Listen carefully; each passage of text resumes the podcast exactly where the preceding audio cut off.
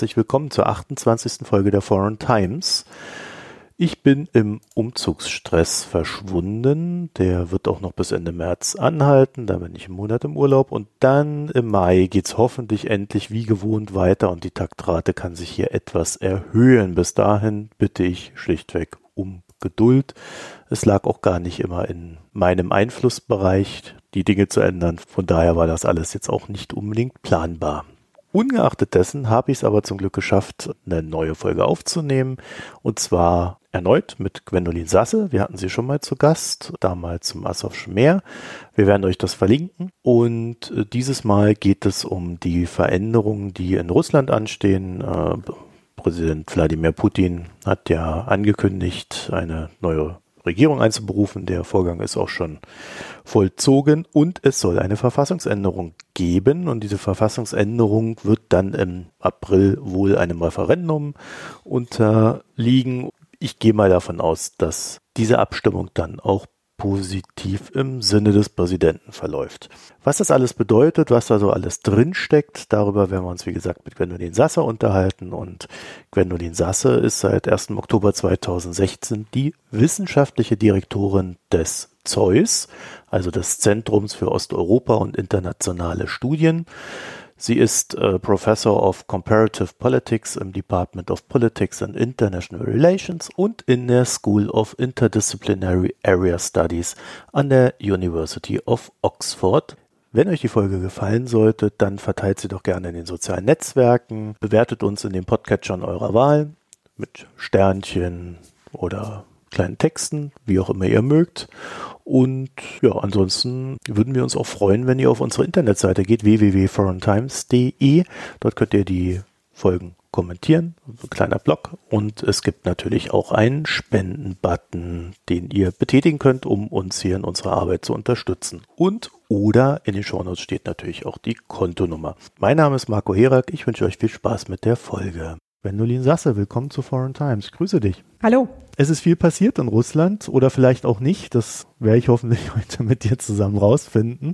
So im Groben gesagt hat äh, der russische Präsident Wladimir Putin die Regierung ausgetauscht und eine Verfassungsänderung angekündigt. Es klingt zumindest alles sehr aufreibend.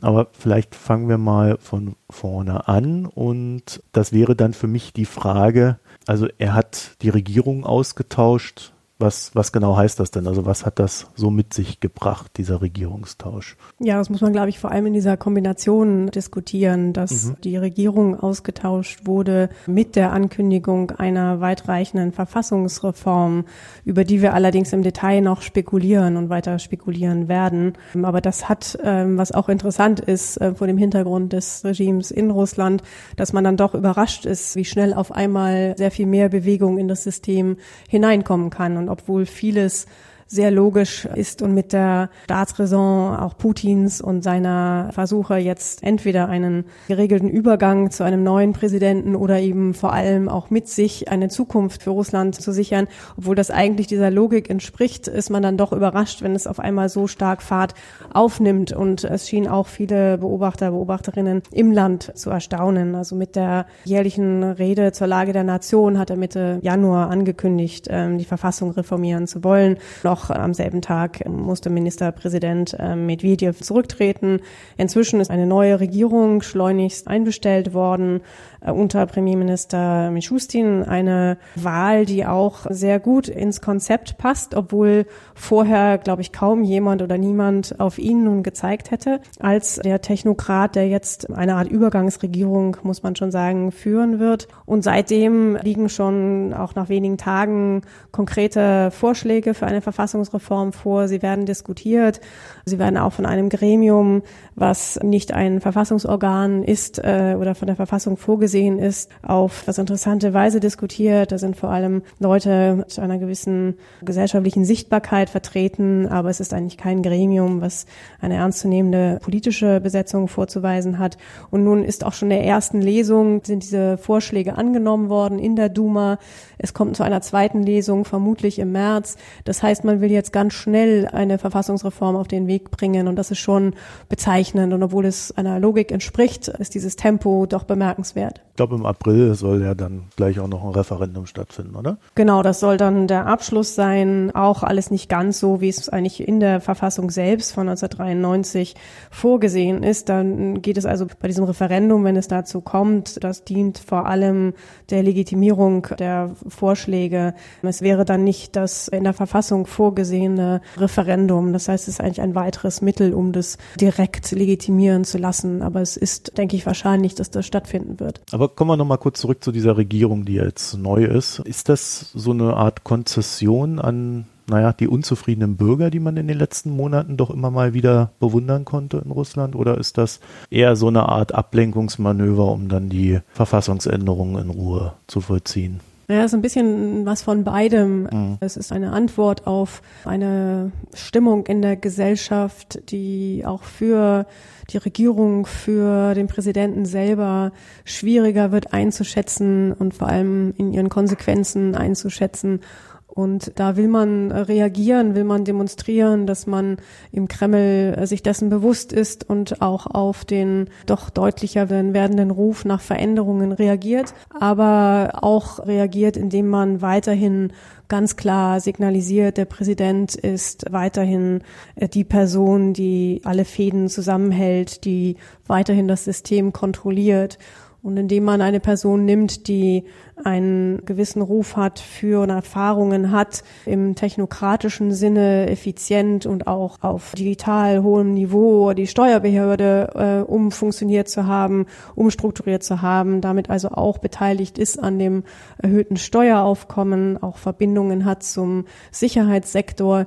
Damit bleibt man in dem Rahmen, den man sich für dieses System vorstellen kann, aber man signalisiert auch einen gewissen Neuanfang mit mehr Betonung auf, auf Effizienz und gewisse wirtschaftliche, soziale Reformen und mehr. In diesem Falle kommt er mit dem Vorzeigeobjekt mehr Steuern eingeworben zu haben.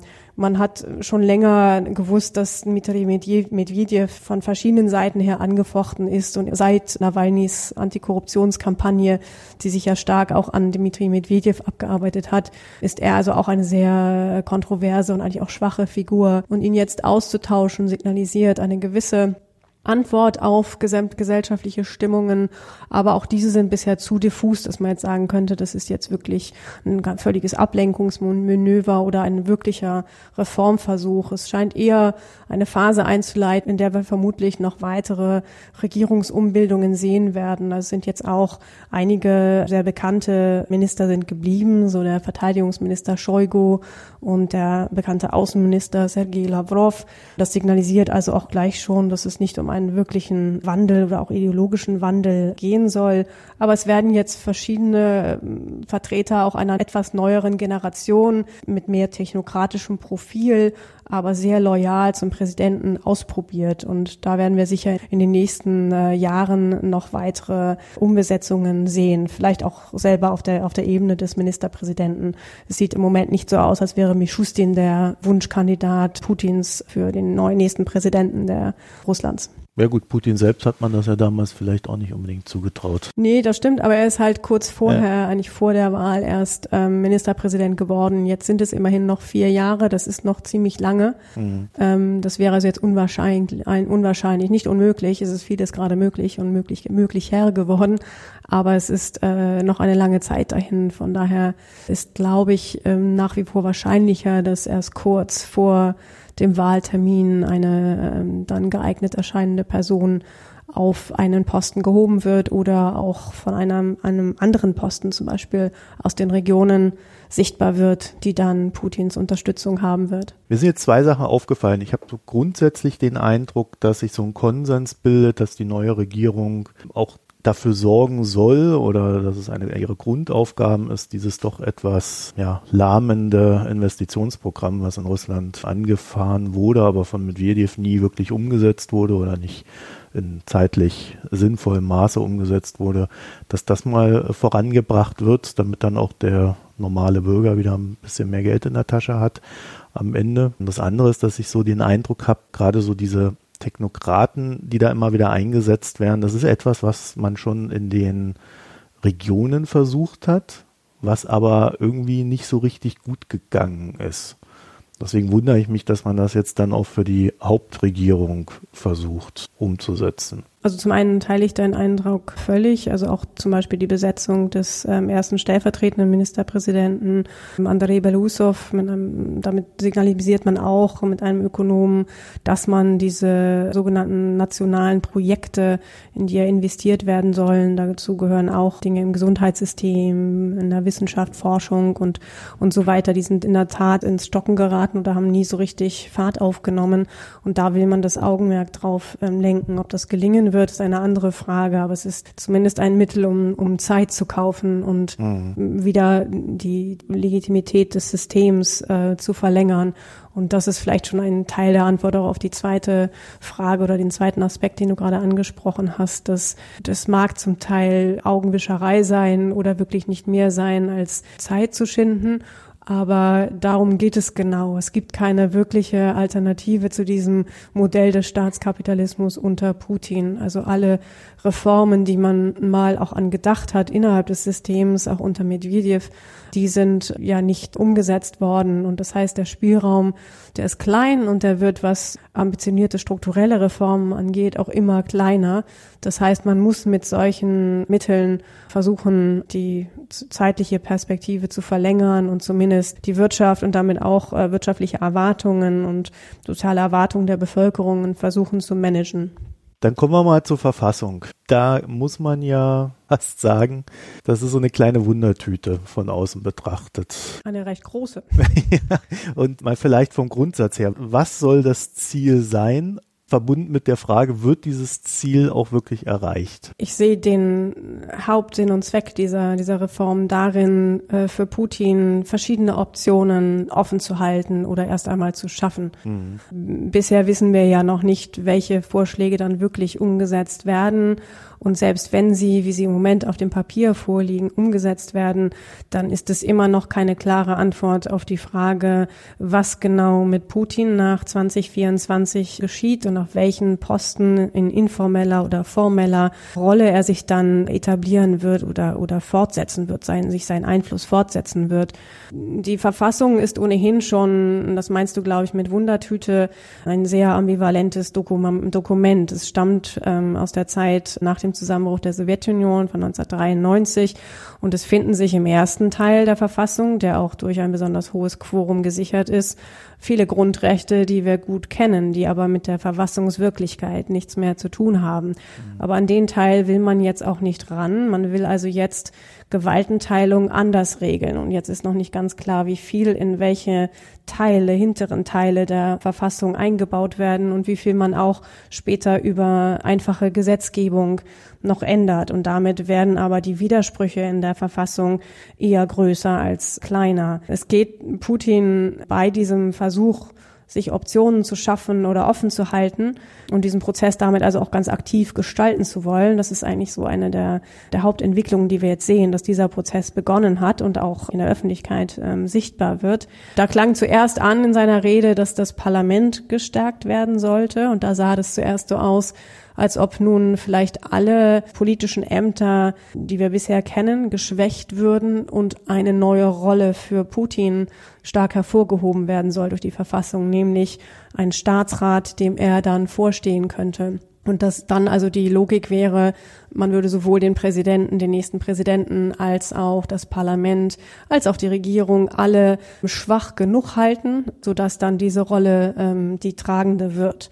Aber in dem, was dann ähm, schriftlich vorgelegt wurde, war schon von einer wirklichen Stärkung des Parlaments, was das System so ausbalancieren könnte, zum Teil nicht mehr viel die Rede. Also jetzt geht es wirklich eher um kleinere Anpassungen da, so dass der Präsident soll den Premierminister mit Genehmigung der Duma ernennen und darf ihn auch entlassen, aber das sind eher eher kleinere ähm, Veränderungen.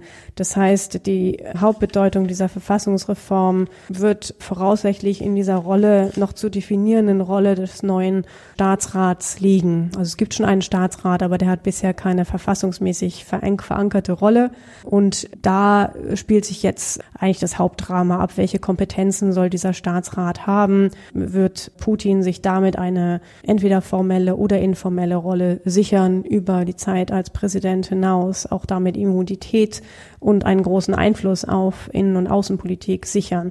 Das ist so das Hauptelement. Alle anderen Dinge sind eher kleinere Verschiebungen. Also man hat auch zuerst nach der Rede gedacht, dass auch die Rolle der Regionen, des Föderationsrates, also des Oberhauses, des Parlamentes gestärkt würde. Auch das ist, äh, wenn überhaupt, nur begrenzt ähm, der Fall nach der jetzigen Vorlage, die wir kennen. Also ich habe jetzt mal so, so vier Sachen rauskristallisieren können für mich, wo ich sagen würde, da wird er dann wohl irgendwo seine Macht versuchen zu konsolidieren. Also Staatsrat, das hast du ja gerade gesagt, Föderationsrat, Sicherheitsrat oder Präsidentenamt selber. Mhm. Es wird ja auch sehr viel von Kasachstan gesprochen. Nazarbayev hat da, naja, seinen Präsidententitel abgegeben, wurde dann zum Führer der Nation ernannt, ist dann irgendwie Parteichef und Vorsitzender des Sicherheitsrates geworden und zieht dann halt von dort aus seine Fäden. Da habe ich dann irgendwie so ein bisschen den Eindruck, okay, da, im, im Kern ist das ja dann auch eigentlich Wumpe, in welchem Bereich äh, da die Macht konsolidiert wird, wenn sie dann ohnehin bei den gleichen Einflusskreisen bleibt wie vorher, oder? Das stimmt. Es geht ja darum, genau die, die, Macht zu erhalten, den Einfluss zu erhalten. Nun ist das Modell Kasachstan, von dem wir jetzt auch in diesem Zusammenhang immer mehr hören, schon noch etwas anders, obwohl dieser Schritt sozusagen zur Seite in ein anderes Gremium sich da als, als Parallele anbietet. Aber Nazarbayev ist ja bewusst auf den äh, Posten des Nationalen Sicherheitsrats gewechselt in dem Modell, was jetzt in Russland zur Diskussion steht, müsste man eigentlich den Nationalen Sicherheitsrat, der ja jetzt auch schon eine große Bedeutung hat, das ist etwas anderes als der Staatsrat, der müsste eigentlich in seiner Bedeutung, wenn das funktionieren soll, heruntergefahren werden. Also hier geht es schon um die Schaffung eines neuen Gremiums und das birgt aber auch Potenzial für Konflikte und Spannungen, denn der Nationale Sicherheitsrat derzeit in Russland ist eigentlich ein, es ist ein, ein Hardcore-Gremium, wo auch zum Beispiel der ganze ideologische Ansatz, der, das anti-westliche Narrativ stark geprägt werden und da stehen natürlich auch starke Interessen dahinter. Das heißt, man merkt schon an Putins Vorschlägen, dass es nicht nur eine klare Option gibt und dass man also viel mehr Interessen auch im Hintergrund, auch Eliteninteressen managen muss. Und das war klarer jetzt in Kasachstan. Hinzu kommt auch noch, dass Nazarbayev auch schon seit langem diesen Titel des Vater der Nation, Herrscher der Nation hatte. Davon redet man jetzt auch im russischen Kontext, aber auch den müsste man in den kulturellen und politischen Diskurs stärker einbauen. Das ist im Moment eher so eine Vermutung oder man könnte ihn ja so nennen. Das heißt, es ist also mehr Dynamik noch in den russischen Entwicklungen, die noch nicht ganz klar ein Modell äh, vorgeben. Aber der Schritt zur Seite und gleichzeitig wichtig bleiben, das ist auf jeden Fall eine, eine Grundkomponente. Es gab im Vorfeld der Verfassungsänderung zwischen Lukaschenko und Putin, also zwischen Belarus und Russland, ja diverse Gespräche, von denen man immer nicht so genau weiß, was die da eigentlich sprechen, wo aber auch irgendwie es immer hieß, naja, es könnte darum gehen, dass Putin möchte, dass sich Weißrussland oder dass sich Belarus Russland anschließt, um dann ein, naja, ein wirklich neuen Staat wäre es ja nicht, aber so eine Art neuen Staat zu gründen, dem er dann wiederum äh, zumindest mal zwei Amtszeiten vorstehen kann oder ähnliche Konstrukte. Da haben wir dann am Ende nur noch gehört, dass Lukaschenko gemeint hat, ja, Putin hat mir gegen Anschluss angeboten und dafür irgendwie ein paar Rabatte bei Öl. Da muss ich sagen, das fand ich ein bisschen komisch. Also als ob da irgendwie so ein paar Nebelkerzen geworfen werden. Wenn Putin das wirklich gehabt haben wollte, dann hätte er da sicherlich noch ein paar mehr Angebote machen können, oder? Ja, äh, und interessant ist, ähm, dass das Thema, was auch dann gegen Ende des Jahres, 2019, dann so akut wurde und ja wirklich auch als eine sehr realistische Option erschien für Putins verlängerte Amtszeit, doch sich jetzt wieder ziemlich aufgelöst hat. Und ich glaube, sowohl in Weißrussland als auch in Russland gibt es eigentlich nicht mehr viele, die, die denken, dass das eine realistische Option sein könnte. Und was auch immer sich genau dann auch noch in diesen Gesprächen abgespielt hat, so glaube ich schon, dass Russland auf jeden Fall wirtschaftlich natürlich viele Druckmittel einsetzen kann, also insbesondere bei, bei Öl- und Gaspreisen, von denen ja die weißrussische äh, Wirtschaft äh, zu einem großen Teil abhängt. Aber ich kann mir auch gut vorstellen, dass es, glaube ich, eher die Logik, die ich nachvollziehen kann, dass Belarus und insbesondere Lukaschenka auch für Putin eigentlich eine ja, also unsicher geworden ist. Und, und Lukaschenko versteht es ja schon auf interessante Weise über Jahre inzwischen eigentlich so eine gewisse Annäherung an den Westen oder zumindest die EU mit einer weiteren starken wirtschaftlichen Verflechtung und teilweise politischen Verflechtung mit Russland äh, irgendwie auszutarieren. Und das kann ich mir gut vorstellen aus der Überlegung des Präsidenten, ist diese Art von Verbindung zu unsicher. Sie gibt es bestimmt im Hintergrund immer noch als eine der diversen Optionen, von denen ich schon sprach, dass es, glaube ich, hauptsächlich darum geht, im Moment verschiedene Optionen offen zu halten. Aber diese scheint sich insbesondere durch die teilweise auch wirtschaftliche Annäherung oder Annäherung, wenn es um Vorstellungen von Sicherheit in Europa, von der, von der Ostukraine bis hin zu anderen Modellen von Sicherheit in Europa geht, durch doch diese Annäherung von Belarus in Richtung EU als sehr problematisch erweist für Moskau und dass man daher aus diesen Überlegungen sich jetzt auf die Optionen im Land selbst konzentriert. Die geplanten Verfassungsänderungen, glaube ich, dürften zweifelsohne durchs Parlament kommen. Also zumindest habe ich da irgendwie keine Zweifel. Korrigiere mich da gerne. Aber wenn dann so ein Referendum kommt im April, dann ist das ja auch so ein bisschen so eine Art, naja, Abstimmung über Putin. Ne? Und in mhm. den letzten Monaten äh, sind seine Zustimmungsraten ja nun nicht unbedingt in den Himmel geschossen. Jetzt haben sie natürlich, wie das ja gerne mal so gemacht wird in Russland, nicht nur, also sie haben jetzt schon gesagt, dass dieses Referendum noch mindestens zwei weitere Komponenten enthalten wird, nämlich einmal so Mindestlohn und eine Indexierung des Rentenniveaus. Und beides soll dann quasi in die Verfassung reingenommen werden. Das ist ja so ein, so ein, naja, ein Gutsal, würde man sagen. Ne? Mhm. Aber das ist ja schon risikoreich trotz allem, oder? Also es birgt ein gewisses Risiko, erhöht damit, damit natürlich auch die Möglichkeit, sich wirklich daraus nochmal einen neueren Grad von ähm, Legitimation zu sichern, wenn es denn funktioniert. Deshalb ist man, glaube ich, im Moment auch noch sehr vage, hat sich noch nicht festgelegt, ob es wirklich zu diesem Referendum kommen soll und auch, ob dann das Referendum wirklich die Entscheidung darüber trifft, ob die Verfassung in Kraft tritt oder nicht. Denn es ist ja schon vom, vom Prozedere Prozedere her nicht ein Verfassungsreferendum, so wie es in der Verfassung festgelegt ist. Das heißt, man könnte auch sagen, es ist ein, ein konsultatives ähm, Referendum. Da könnte man sicher dann auch noch juristisch damit spielen. Aber wenn man es verlieren sollte oder wenn, was vielleicht noch bezeichnender wäre, nur eine geringe Beteiligung an diesem Referendum nachzuweisen ist, dann schwächt es die Position des Präsidenten. Deshalb sind genau solche sozialen Garantien wie Sicherung des Existenzminimums und und eine Anpassung des Rentensystems Teil des Pakets. Ähm, auch da ist wieder juristisch interessant, dass es ähm, nicht im vorderen Grundrechtsteil der Verfassung verankert werden kann durch das sonst umfangreichere Verfassungsänderungsverfahren, sondern dass das hinten in einen anderen Artikel hineingeschrieben wird.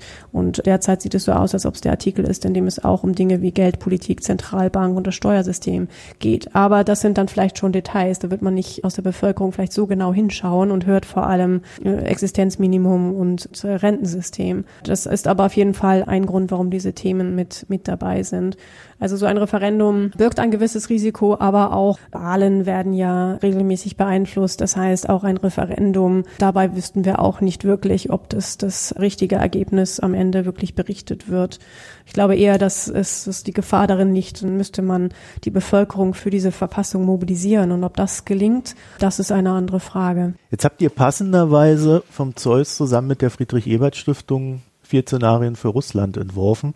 Allerdings zeitlich etwas ungünstig vermutlich, weil eigentlich knapp, knapp davor. und hab dann genau, wir haben gedacht, wir kommen Putin zuvor, aber das war dann am Ende nicht so mit der Publikation. Mit den Diskussionen schon. mit den Diskussionen waren wir ihm voraus. Ja, ihr habt aber noch ein paar Anpassungen machen können, habe ich da gelesen oder es zumindest versucht. Also was, was sind denn die vier Szenarien für Russland, die ihr so seht? Ja, also was dann für uns interessant war, wir haben uns in einer internationalen Gruppe von Experten, Expertinnen getroffen 2019 und haben das auch zum Abschluss gebracht bis Jahresende und haben dann wirklich kurz bevor das in den Druck ging, das war wirklich wenige Tage nach der nach Putins Rede im Januar, haben wir an den Stellen, wo wir schon von möglichen Verfassungsreformen oder zumindest hatten wir, wir hatten nicht von Verfassungsreform gesprochen, aber von ja, schon dem Schaffen einer neuen Institution oder einer informellen Rolle für Putin. Und da haben wir noch kleine Sachen angepasst, haben dann aber auch bewusst entschieden, uns jetzt nicht ganz an die, an die aktuellen Entwicklungen anzuhängen. Denn der Sinn so einer Szenarienübung ist ein etwas anderer und so eine Übung überspitzt bewusst Dinge, denkt sich auch Charaktere aus. Also wir haben sie auch fiktiv benannt, unsere, unsere neuen Präsidenten und Präsidentinnen. Und die Idee dabei ist, nicht zu verstehen, wer der nächste Präsident wird, sondern eher, was sind die Bedingungen, die bestimmte Konstellationen möglicher machen und aus welchen recht komplexen Situationen können wir vielleicht eine Typpräsident oder Präsidentin erwarten.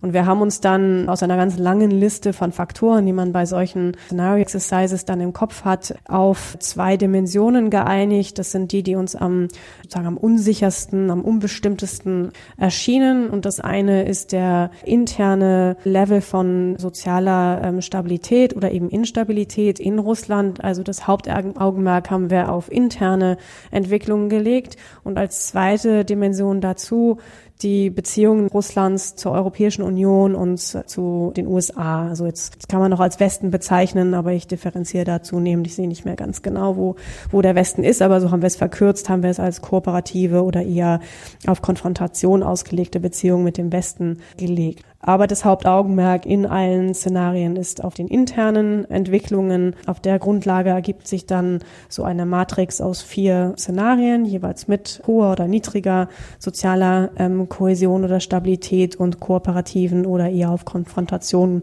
ausgerichteten Beziehungen mit dem Westen. Und die haben wir dann nach der russischen Staatssymbolik benannt und haben uns an dem Adlerbild orientiert und haben dann vom goldenen Adler bis hin zum gestressten Adler, dem verletzten, dem verwundeten Adler und dem ja, schreienden Adler, dem Screaming Eagle, haben das auf Englisch vorgelegt, die Szenarien entwickelt. Also die ersten zwei, da geht es um kooperative Beziehungen mit dem Westen und einmal hohe, einmal niedrige äh, soziale Stabilität. Und dann bei den dritten und vierten geht es um die Konfrontation mit dem Westen und auch wieder hohe und dann das schlechteste Szenario eigentlich in unserer Darstellung mit, wenn sowohl die soziale Stabilität im Land gefährdet ist und Konfrontationen mit dem Westen auf der Tagesordnung stehen. Und bei eigentlich all diesen, diesen Szenarien haben wir uns das eine Szenario, äh, davon haben wir uns ganz verabschiedet, nämlich die Revolution von unten, über die man vielleicht immer am, am ehesten diskutieren möchte, haben das in den nächsten vier Jahren für sehr unwahrscheinlich gehalten. Mhm. Und es sind also alles Szenarien, die eine, eine Art Variation auf eine von, von Putin gemanagte, äh, versuchte Transformation sind, äh, wo er noch verschiedenen Ausprägungen im Hintergrund mitwirkt oder selbst noch eine wichtige Person bleibt und es zieht sich auch durch alle Szenarien, das, was auch in den nächsten vier Jahren nicht wieder weggehen kann, so dass Dinge im Land äh, voraussichtlich äh, instabil bleiben und gemanagt werden. Also der Unterschied zwischen den Szenarien ist eher auf der Fähigkeit, äh, Dinge zu managen, als ganz die Spannungen, die es, Spannungsverhältnisse, die es im Land gibt, aufzulösen. Und wenn du mich jetzt gleich fragen möchtest, welches am wahrscheinlichsten erscheint, soll ich das auch schon mal vorwegnehmen? naja, das ähm. ist natürlich die Frage aller Fragen. Ich äh, muss ja gestehen, äh, ich könnte mich jetzt für keins der Szenarien entscheiden. Ich habe eher, mhm.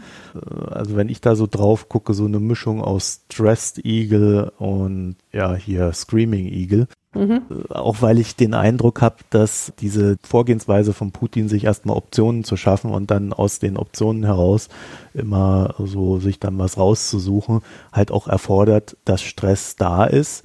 Äh, da würden andere Menschen vielleicht sagen, äh, es gibt ja so diese Doktrin in Russland, wir fühlen uns sicher, wenn ihr euch unsicher fühlt. Also deswegen vielleicht mal weniger als Frage jetzt an dich formuliert, weil du wirst es ja eh gleich sagen, was ihr am wahrscheinlichsten haltet. Aber ich könnte mich jetzt noch gar nicht entscheiden hier bei den mhm. Viren.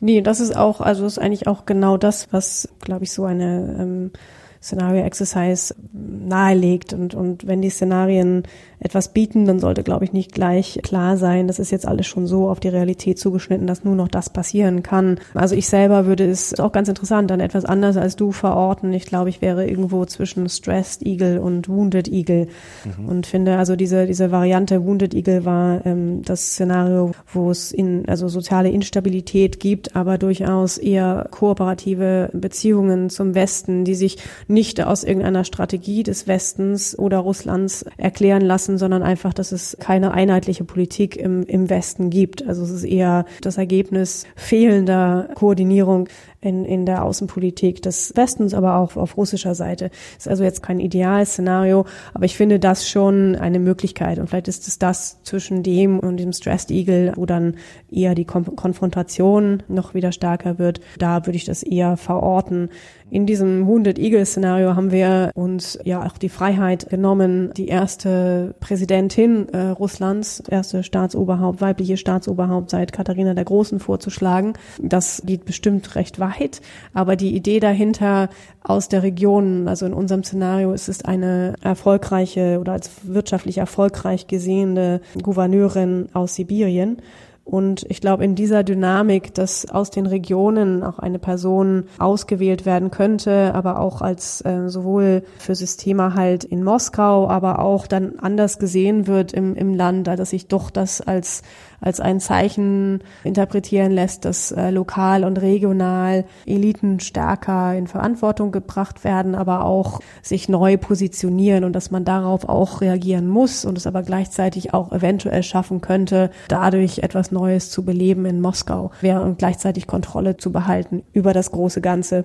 In dem Szenario, das ist das, in dem die Rolle der Regionen, also loyaler Regionen, aber so der, der Ansatz, der jetzt auf nationaler Ebene mit Mishustin versucht wird, dann wird er vielleicht nochmal nötig werden, auch dann aus den Regionen stärker eine Präsenz in, in Moskau zu garantieren.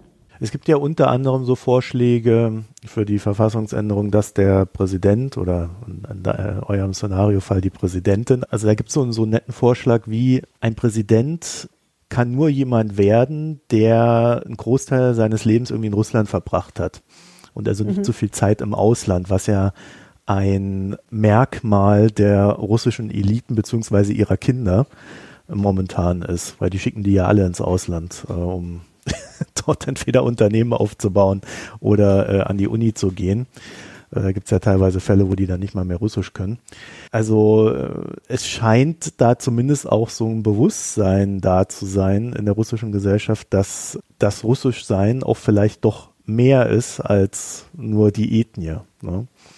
Und das fand ich so als, als Randbeobachtung bei dem Ganzen ganz interessant, weil das hatte ich vorher noch, noch nicht so wahrgenommen. Ja, obwohl es eigentlich ja ein Thema ist, was sich auch durch die russische und auch sowjetische Geschichte zieht. Man hat ja immer äh, je nach Bedarf damit gespielt, ob man eher das ethnisch russische, vielleicht zumindest nochmal das slawische, dann nimmt man also noch ein belarussisch und ukrainisch mit dazu, betont oder eben ganz bewusst auf das russländische setzt und oder auf das damals sowjetische Staatsbürger, Staatsbürgerin zu sein, darauf setzt. Also es muss halt immer so diesen Spagat zwischen beiden geben und das offizielle Narrativ betont seit Jahren ja stark ähm, das Russische. Aber es gibt nach wie vor ja auch immer dieses russländische Verständnis. Also ich glaube, das wird nach Bedarf, wird das äh, verschieden eingesetzt und muss es auch dann äh, in einem ja, Vielvölkerstaat das in eine Richtung zu sehr zu pushen, das birgt auch wieder ein Risiko. Aber du hast recht, es ist auch in diesem Zusammenhang interessant. Nun richtet sich natürlich auch diese, diese Klausel, die es geben soll, dass der Präsident äh, Russlands nicht länger im Ausland aufgehalten haben darf, stark gegen Leute wie Nawalny, wo es gleich schon mal ausgeschlossen wird, dass, dass jemand wie er antreten kann und auch einen großen Teil der jüngeren Generation, die jetzt im Ausland studiert. Also man traut dann auch, wenn es die bekannten Eliten und ihre Kinder sind, dann traut man doch den möglichen Einflüssen, denen sie dann ausgesetzt sind im Ausland. Ist ja natürlich auch nicht nur das westliche Ausland, aber denen traut man dann offensichtlich weniger. Das heißt, es ist so eine, so eine Sicherheitsmaßnahme, aber dabei spiegelt sich natürlich auch das in, interne Verständnis dafür, was jetzt russisch oder russländisch ist, gleichzeitig auch noch mit. Jetzt hast du vorhin etwas gesagt, das würde ich dich dann zum Abschluss doch gerne fragen wollen. Und zwar, du hast gesagt, du würdest den Westen nicht mehr so ganz mit den USA zusammen definieren. Oder wie, wie, wie genau hast du das gesagt? Habe ich das wirklich so richtig verstanden? Ja, ich habe im Bezug auf unsere Szenarien gesagt, wo wir da, wir schreiben dann zwar ja. einmal irgendwie Be Beziehungen mit dem Westen und an anderer Stelle lösen wir es aber ein bisschen detaillierter auf und sagen, also wenn wir uns darauf konzentrieren, meinen wir hauptsächlich Beziehungen mit, mit der EU und mit den USA und zähle beide zum Westen. Aber ich sehe ähm, es nicht mehr als zustimmend an, dass wir generell sagen, es gibt die Beziehungen zwischen dem Westen und Russland. Also ich glaube, mhm. es gibt inzwischen verschiedene Politiken aus den USA gegenüber Russland und es gibt auch viele verschiedene innerhalb der EU. Das meinte ich damit. Also ich glaube, es ist eine, war immer schon eine verkürzte äh, Darstellungsweise und ich weiß auch da nicht genau, wo der Westen anfängt und aufhört. Aber insbesondere sehen wir glaube ich, wir sehen zwischen USA und EU Unterschiede, aber wir sehen vor allem, und das finde ich noch sehr viel wichtiger, auch innerhalb der EU und innerhalb der USA verschiedene Ansätze, so dass einfach dieser, dieser große Begriff darüber mhm. nicht mehr gut passt. Das habe ich damit gemeint. Okay, und damit begründet sich dann auch diese, dieses eine Szenario mit der Uneinigkeit des Westens, aus dem heraus genau. dann die Schwierigkeit auch der Beziehungen zu Russland entstehen. Gut, dann habe ich das auch noch richtig verstanden. Also ich habe dann keine Fragen mehr. Möchtest du noch was sagen? Ich würde ganz gerne noch einen Aspekt ansprechen, den, den wir jetzt noch nicht diskutiert haben, der mir auch sehr wichtig erscheint bei den Verfassungsreformen in Russland. Also es liegt auch auf dem Tisch der Vorschlag, das Verfassungsgericht weiter eigentlich an den Präsidenten zu binden. Und es geht da unter anderem um den Vorschlag, ähm, dass, dass das Verfassungsgericht, was ja durchaus eine, eine auch etwas schillernde Rolle in Russland gespielt hat. Also es war nicht immer so vom Präsidenten kontrolliert, wie es heute erscheint. Und es hat auch also in der Verfassung immer noch einen gewissen Spielraum. Aber es soll jetzt auch eine präventive Normenkontrolle, so ist das ausgedrückt worden, durchführen können. Das heißt, der Präsident könnte sich schon im Voraus absichern, dass die Dinge, die er einbringen möchte, schon vorher vom sozusagen vom Verfassungsgericht abgesegnet werden. Das ist natürlich, auch wenn es so dargestellt wird, es wäre eine Stärkung des Verfassungsgerichts, zielt es natürlich nur in eine Richtung, nämlich die vorgebrachten, eingebrachten Gesetzesvorschläge des Präsidenten noch äh, unanfechtbarer zu machen. Und ein weiterer Punkt, den, den finde ich auch noch sehr wichtig, dass in der jetzigen Diskussion ist auch ganz klar zu sehen, dass diese Verfassungsreform auch noch einen weiteren Schritt gehen soll, um ganz klar zu machen, dass russisches Recht über internationalem Recht steht. Das ist zwar in diesem ersten Teil der Verfassung, den wir auch schon mehrmals ansprachen, nicht so klar zum Ausdruck äh, gekommen bisher, aber in den letzten Jahren haben wir immer weiter Schritte gesehen, dass Russland eben internationales Recht auf verschiedene, äh, verschiedene Art und Weise hinterfragt. Aber hier geht es auch drum oder gar nicht akzeptiert, aber hier geht es auch drum, äh, jetzt in der Verfassung festzuschreiben, dass zum Beispiel der Europarat, somit auch der Europäische Gerichtshof für Menschenrechte dem russischen Recht unterstellt wäre. Und das wäre es noch ein weiterer Schritt. Das deckt sich schon mit der Realität im Moment. Aber es ist dennoch ein, glaube ich, sehr wichtiger weiterer Schritt zu sagen, dass Russland sich weiter vom, vom internationalen Recht entfernt. Ja, also diese äh, Entwicklung, dass Russland sich explizit vom internationalen Recht abwendet, würde ich es ja formulieren. Das ist tatsächlich eine Konstante, die wir in den letzten Jahren immer wieder gesehen haben und die, glaube ich, auch weiter anhalten wird, oder? Das sehe ich ganz genauso. Ich finde es dann einfach mm, noch bemerkenswert, wenn es auch noch konkret äh, so in die Verfassung aufgenommen wird. Wenn es zum einen mhm. notwendig erscheint, das zu tun, mhm. aber zum anderen ist dann auch noch eigentlich unanfechtbarer als ein, eine Art Konsens macht. Das ist jetzt, ähm, dass man sich an, an internationales Recht nicht mehr halten muss. Das schränkt natürlich den Spielraum auch von vielen auch zivilgesellschaftlichen Akteuren ein, von einzelnen russischen Bürgern, Bürgerinnen, die sich an den Gerichtshof wenden zum Beispiel. Das können wir vielleicht dann auch nochmal vertiefen, weil äh, die Entwicklung würde mich auch nochmal etwas ausführlicher interessieren. Aber für dieses Mal, liebe Gwendolin, sind wir fertig. Ich bedanke mich recht herzlich, dass du dir die Zeit genommen hast, um uns das äh, alles hier näher zu bringen. Ich werde die Studie von euch verlinken, sodass sich da jeder nochmal ein Bild machen kann und äh, noch den ein oder anderen Quellentext. Gwendolin, vielen Dank. Sehr schön, danke dir, Marco. Ja, auf Wiederhören. Tschüss. Tschüss.